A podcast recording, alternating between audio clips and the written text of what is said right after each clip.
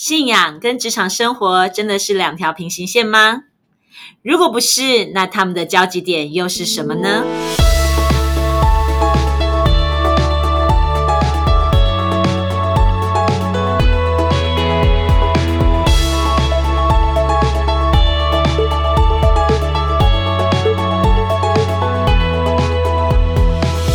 欢迎大家再次来到不一样的思路。嗨，大家好，我是 Teresa，在我身边这一位是安东尼。大家好，我是安东尼。安东尼，今天我们要来聊聊什么不一样的话题呢？不一样的话题就是不一样的思路带来不一样的路。那是最后结尾才要讲的啦，真的是哈。今天我很想跟你聊一个话题，叫做创业。创业，对，这个真是又大又难、艰辛的议题呀、真的，我其实也好能感同身受啊。为什么要聊创业哦？因为嗯，我在上个星期我就被邀请到一个就是大学，其实应该是说几所大学他们联合一起办的一场活动。那我身为主讲人，分享完之后呢，有非常多大学生来到我面前。嗯哼，我发现啊，在那天晚上跟他们聊完之后，我有一个很强烈的感受，就是有一半以上的大学生，其实他们对于未来要做什么，他们都不清楚，很茫然。那也有少部分的大学生，其实他们已经有清楚明确的目标跟方向了，而且他们现在可能才大二、大三，有的就已经开始接案喽，已经开始在对外面他已经开始在接案子了。那另外呢，也有人已经创自己的品牌，而且他非常清楚哦，他的品牌就是为了未来，他希望当他能够赚钱，他能够引发更多人去看见，大家可以一起来做公益，来帮助那些偏远跟弱势的孩子们。所以其实是蛮让我感动的。但是我也看见了，其实好多人他们真的不知道到底未来要去哪里。后来我仔细想一想，我发现不是只有大学生，我们也有很多朋友啊，其实也活到三四十岁啊，甚至有五十岁的朋友。你知道，真的就是突然呃失业，或者是说突然工作爬到一个位置，他突然就在想，这是我要的吗？那我真正要去的地方在哪里？对，所以也有很多人讲说，我在想，我这个年纪适不适合创业？我还能不能承受创业失败的风险？所以我很想要今天跟你聊聊关于创业这件事，因为你就是自己创业的嘛。对我就是自己创业的。从你刚刚讲的那些的大学生们，我们看见了台湾的希望在哪里？在那里。这么年轻就在想创业，真的是非常勇敢的一群人呐、啊嗯，但是这也是不是大部分的人？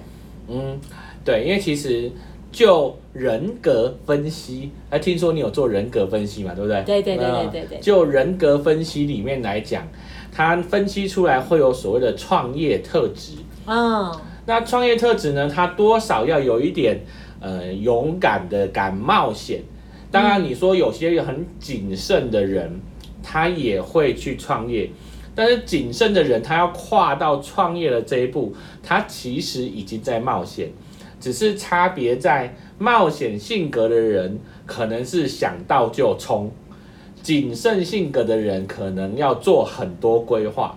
可是当他踏出去的那一步，就是冒险了。对啦，冒险的人格特质，他承受风险的能力较强较高。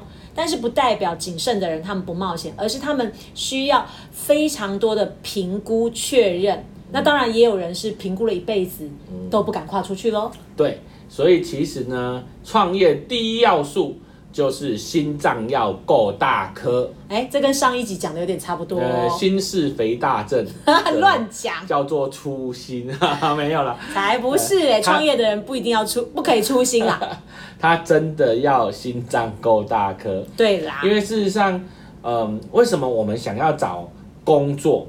嗯哼，因为工作相对来讲是一个安定的感觉，我只要做好我分内的事，那大环境可能影响到我的奖金，可能影响到公司的业绩，嗯，但是要直接影响到我的收入，可能会有比较长的时间。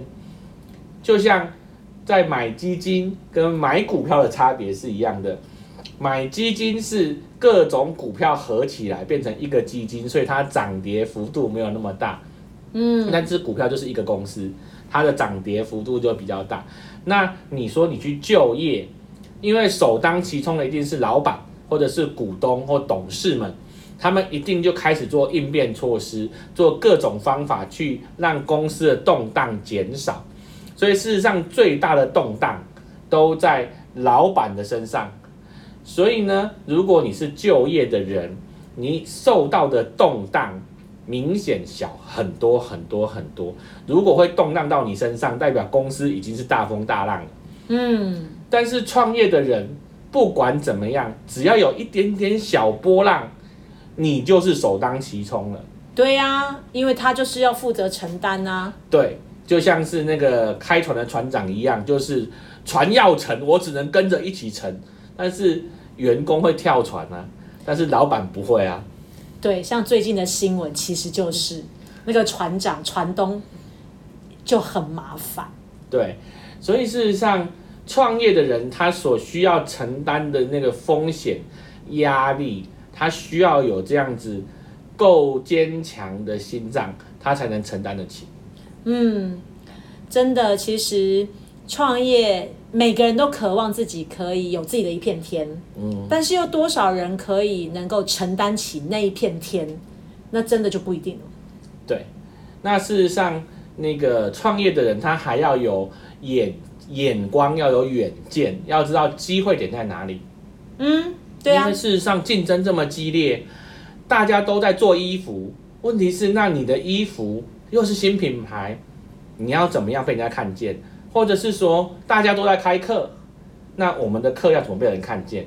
我们跟别人有什么差异？所以事实上，他要在这一堆的竞争里面，要找到生存的机会点。他要在红海当中找到蓝海策略。对，红海只要直接找郭董就可以了。最好你可以呀。是啦，这个竞争真的不是开玩笑，还包括你有没有那个创意。嗯哼。对啊，你怎么有不一样的眼光，可以去看到那个关键的那个呃商机点？嗯，对，所以呢，其实创业的人，在我们说他需要有冒险的性格，他需要能够看到机会，他还要有一些财务规划的 sense，至少他如果不是很厉害，至少他要懂，他不能完全没有成本概念就冲。其实我在做顾问的时候，常遇到有很多。非常优秀的那个创业者，嗯，可是他们因为没有成本概念，没有财务观念，所以他做了很多，可是他会变成都是做白工。怎么说？因为成本里面它有分嘛，你有物料成本，然后可能有那个呃那些的呃运输运输成本，对，然后它还会有折旧摊提。它还有非常多的变动成本，包含还有你们自己的薪水，但是很多人他没有估没有估进自己的薪水，又或者是他根本没有算成本，他会想说，呃，送货我自己来送就好了。对，可是他自己送，他车辆有消耗，他有油料消耗，而且他本身就是制作者，他去送货的时间就不能制作，反而是一个非常高的成本。嗯，但是。自己创业的过程初期，一定都会想说，我可以尽量节省成本啊，然后让客人可以买到便宜的啊。其实总会希望说，先多曝光一点嘛。对，但是这个东西你就要去想哦。如果你花一个小时去做，好，我们假假设好了嘛。那有个朋友他是做那个花艺的，他做那干燥花、永生花，他一个小时做一盆花出来，可以卖一千五百块。嗯，好。那今天他做了十个十盆花，就是就是一万五千块。对。可是他一盆花要做一小时，所以他要十个小时才赚一万五，对不对？对。好，那不错了耶。蛮好的啊。可好，其实他做了这样子之后呢，他觉得哦，我为了要省成本，我自己去送花。他这一趟出去送花花两个小时。嗯。加上油钱，加上他的车辆的消耗，再扣掉他那两个小时不能做花，所以呢，他油钱如果假设是五百块，然后呢，他的车辆消耗保养用平均的好了，再加五百就好，就一千块，再加上两个小时不能做永生花或是干燥花，三千块，所以它总成本是四千块。嗯。但是你让物流送了不起一百八吧，嗯。所以它到底是省了成本还是多花了成本？可是我发现呢、人为什么会这样子？是因为我的生意没那么多，订单没那么多，所以我会觉得说我有时间呐、对，那你有时间，那你要去跑有产值的事，还是跑节省的事呢？嗯，这个好难哦。就像说我有时间去送货，跟我有时间去开发，那应该是先开发还是先送货？嗯，其实如果要业务发展更多，应该是要开发。所以啊，在初期的时候，业务开发跟制作都是所谓的生财，就是你要可以增加收入的，是最主要的重点。那那些消耗的，像说可能你需要有打扫，需要有运输，可能有一些采购，他如果是用一些钱可以去 cover 掉的，其实那个部分应该要是这样子去 cover 掉。那就是代表又回到那个眼光怎么看呢、因为如果生意还没那么多的时候，我们第一个当然会想到想想到的就是我省成本，我只要是节流，我只要节省一点点，我就是赚。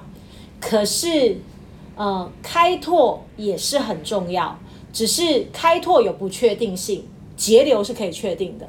所以我发现，当自己心脏不够大的时候，或者是眼光没有放在对的位置上面的时候，第一个想到真的会是这个，能自己来就自己来。就像最近都没下雨，你再怎么节，有一天它还是没水啊。嗯，那你去想办法做人造雨，做成了就是进账啊。嗯，对对啊，所以事实上开发是最重要。再讲难听一点，你干脆去打工打半天，你有没有收入？嗯，那你花同样的钱去打工，跟你去送货，到底是哪一个？嗯，才是真的需要做的。这个其实就包含到你对你自己的事业的信心程度。但是你如果又回到我们在信仰中来讲，我们到底要怎么样做事业才会成功？怎么做？要对上帝有信心，这一句话我们常在听啊，而且要做上帝要你做的事。这一句话我有听过。对，没错。但是问题是，上帝叫你做的事，你是不是常常都不想做？呃，有啦，我有做啦，然后做着做着觉得没信心，对不对？因为就是这么努力做了，或者是我认真做了，可是没改变呐、对，我跟你说，最近呢，我有个朋友做了一件事情，其实呢也很像创业。什么事？他被呼召去职堂，开教会没错，又是一条不归路啊！没错。而且祷告当中呢，上帝就跟他说：“我的教会就在这里，就把它给租下来。有便宜吗？”诶，听说在那个台湾大道在七期的周边，多少钱我其实也不是很清楚啦。啊，有点压力哈。对，然后呢，他反正很开心说，哦，这个租金已经有点压力了，所以呢，到时候我们进去的时候啊，他就带着一只手机，然后带着两颗蓝牙喇叭，我们就这样敬拜就好了。最好是啊，没。错，最好是结果他的感动中越祷告呢，就越觉得不对，就哦好，那需要有比较正式一点的音响，然后进去呢，他本来想说好，那里面就都不要装潢，都空的就好了。怎么可能？，对，他的伙伴就跟他说怎么可能，所以又换了地毯啊、然后又做了简单的装潢，所以呢，他的那个整个基本的成本就垫上去了。肯定啊。对，但是呢，这个时候他就开始祷告啊，就觉得啊，本来本来奉献都够支撑啊，然后突然之间最近可能受到疫情影响，大家的奉献变少了，然后又有一句话说，嗯，奉献不是为了教会没有钱，也不是为了让牧师领薪水，奉献是你跟上帝之间的关系，所以我这个朋友呢，他就没有很积极的要去鼓吹大家来救他，他只是到处跟大家讲说，请你为我们祷告。嗯，那接下来怎么办？接下来怎么办？接下来他就是每个月都是在那边挨来挨去啊，就说啊，我要把教会顶让出去啊，我要去什么报什么报刊登、啊。大逆不道啊，这个人。对，他就说，我实在是压力好大啊！上帝到底在哪里啊？当初建教会真的是真的是上帝说的吗？还是我幻想的？我觉得这也是很多企业主心里的想法，就是我干嘛开这家公司？真的。但是其实这个朋友呢，就是因为呃这样的过程，然后他就开始祷告啊祷告，然后越祷告就越觉得哦，我好像有什么地方做得不好，我好像呢有某些地方是自己太自大了，然后他就开始认罪祷告啊，开始每天祷告啊，然后就越祷告就越觉得，嗯，到底上帝在哪里？对啊，对这是很多人的想法，就是我可以做的都做啦，该祷告我也祷告啦，可是困境没有改变啊。对，但是不管怎么样，呃，他的代导者，包含他读圣经，包含我们听很多见证，事实上讲的都是神是真真实实存在，并且会帮助他的。然后听说呢，他每个月都会有十几二十万的缺口，嗯，压力很大哎、对，这个月听说他还是有十几万的缺口，嗯，所以他就是压力非常非常的大，然后他就一直祷告说。主啊，你让我不要亏欠人，不要让我要欠人家的债，不要让我有延迟缴付的情况。可是事实上，他完全看不出来他还有什么地方会多出钱来，所以他就是开始祷告，然后寄非常非常多的代祷信出去。可是他的代祷信里面呢，也没有什么提到钱，他只请大家为他祷告，然后如果有感动，请自由奉献。他就这样传，然后他就一直很紧张，很紧张，因为已经到了付款日了。那怎么办？不知道怎么办。他在祷告的时候，上帝就很有趣，跟他说：“你今天讲完道，钱就会进来。真的吗？对，他也觉得应该是他的幻想吧。他他一边讲到，我觉得这一个人他应该是压力大到可能疯掉了吧。对，他就一边讲到，然后一边快要哭，然后连下面的那个会众都看得出来他快要哭出来了，因为他就说：“你看我们那个走到了这么绝望的境地啊，都没有盼望了，就很像是在那个呃耶稣啊，然后被钉十字架，好像撒旦都得胜了啊，刚好复活节这个主题真的是太相像了，就是完全到了极黑暗的那个状态，对，然后结果后来听他说。”他在那个绝望中到晚上，在绝望中睡着，就是边边祷告边哭就睡着了。然后呃那天还没有过，因为那天是付款日。然后那天好像晚上十一点多的时候，他的一个童工打电话给他说：“你赶快起来。”然后他说：“干嘛？现在叫我起来？”然后童工问他说：“你在干嘛？”他就跟他说：“我哭着睡着啦。”结果他童工跟他讲说：“有神迹发生了。”什么神迹？就是他所缺乏的那个经费，从一个想不到人的手里奉献过来了。哇！但是这样的事情发生不是第一次了。但是他还是每次都哀哀叫。对，而且他他那个看到那个金额的时候，他就突然很惊讶坐起来，他就说：“我其实一直知道有一笔金额是这个金额会进来，但是我一直想的。”不知道是谁，而且我想不出有谁会给这么大的一笔金额，但是在祷告当中，就是有这笔金额。你在说这个时候，我想到了在我年轻的时候，因为呃，就是小时候其实家里也有很多需要嘛，那我也是很早就开始出来打工，然后呃教游泳赚钱。那每次啊，只要想到家里的财务困境的时候，或在家里的需要的时候，其实我的压力就会很大。那时候我还没有认识这个信仰，因为很年轻。可是那时候我觉得我好像就有这个经验呢。我每次很焦虑、很焦虑的时候，我不知道该怎么办的时候，突然有一种亮光会进来，我的脑袋就会知道，其实问题可以这样解决、这样解决、这样解决。可是那这样解决啊？都是现在，你会觉得怎么可能？怎么可能会有这种可能？怎么可能会有这样的帮助？可是很有趣哦。每一次我想过的，真的没有骗你，真的就会有学生拿钱给我，然后来学游泳，然后一个、两个、三个、四个，然后包括那时候我就有感动，就是有个感觉，就是我要去找谁谈，然后他们会帮我介绍学生，就真的发生哎、其实这样的事情好几次，所以如果这样讲起来的话，那上帝是不是在我还没有认识他的时候，他就跟我在一起了？是，其实上帝是我们随时的帮助，他也帮助每一个人。只是你认识他的时候，你就越清楚知道他的存在；你不认识他的时候，就会讲说那个叫做幸运。所以事实上，嗯在创业，在人生历程当中，要跟随上帝，就会有最好的解决方法。但是跟随上帝是确实需要冒险。